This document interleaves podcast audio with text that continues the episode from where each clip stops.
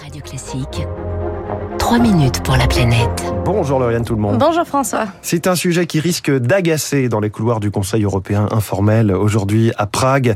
Alors que les États membres doivent faire front commun face à la crise énergétique, le projet de gazoduc nommé MidCat vient semer la zizanie. Oui, MidCat pour Midi Catalogne, un projet de gazoduc entre l'Espagne et la France qui date des années 2000. Annalena Rebaud est en charge des énergies fossiles à l'ONG Les Amis de la Terre. MidCat, c'est un projet de gazoduc qui traverserait l'est des Pyrénées et qui vise à doubler les capacités d'interconnexion gazière, nécessite la construction de 1250 km de gazoduc, dont 800 km en France et 450 km en Espagne. Donc c'est un projet énorme et dont le coût est estimé à 3 milliards d'euros. Faute de prouver son intérêt économique et face aux dommages sur l'environnement, MidCat avait été abandonné en 2019.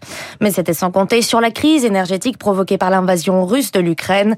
Thomas Pellerin-Carlin est directeur du programme Europe à l'Institut de l'économie pour le climat. On assiste en fait avec la hausse des prix du gaz à un retour de projets zombies, c'est-à-dire des projets qui avaient été pensés il y a 10-15 ans, qui ont été euh, morts et enterrés euh, il y a 5-6 ans et qui aujourd'hui utilisent la crise pour euh, ressurgir. C'est un projet gazier qui arriverait beaucoup trop tard pour être utile durant la crise dans laquelle on est. C'est des choses qui vont prendre des années et des années, notamment s'il y a une opposition locale à ces projets-là. Coûte que coûte, l'Espagne pousse et fait pression car elle entend devenir la plaque tournante du gaz en Europe avec l'importation de gaz naturel liquéfié venu des États-Unis. L'Espagne, par le passé, a construit beaucoup trop de terminaux de gaz naturel liquéfié et ils essayent de résoudre ces problèmes-là en investissant encore plus dans des capacités euh, de transport de gaz euh, fossile. C'est un peu un serpent qui se mord la queue. Mercredi dernier encore, le Parlement européen a remis une pièce dans la machine en votant une résolution pour plus d'interconnexion entre l'Espagne et la France, au grand dam des délégations françaises de tous bords confondus.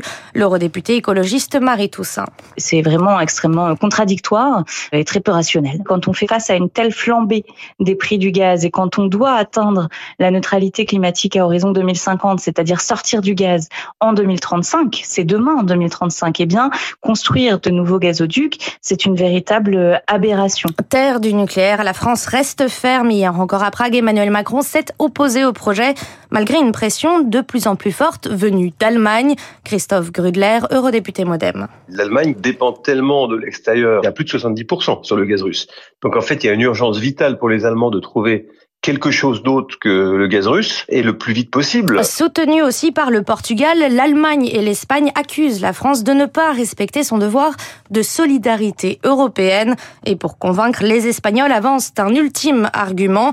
Le gazoduc pourrait servir à l'avenir à transporter de l'hydrogène. C'est vraiment une tarte à la crème. On ne transporte pas de l'hydrogène dans un gazoduc de gaz naturel. À 10% peut-être. Hein. Donc 90% de gaz naturel, 10% d'hydrogène. On peut faire un petit mélange mais c'est pas possible d'aller au-delà. En solution de repli, l'Espagne envisagerait de se tourner du côté de la Méditerranée en construisant un gazoduc sous-marin vers l'Italie. Merci beaucoup. La diplomatie et l'écologie dans trois minutes pour la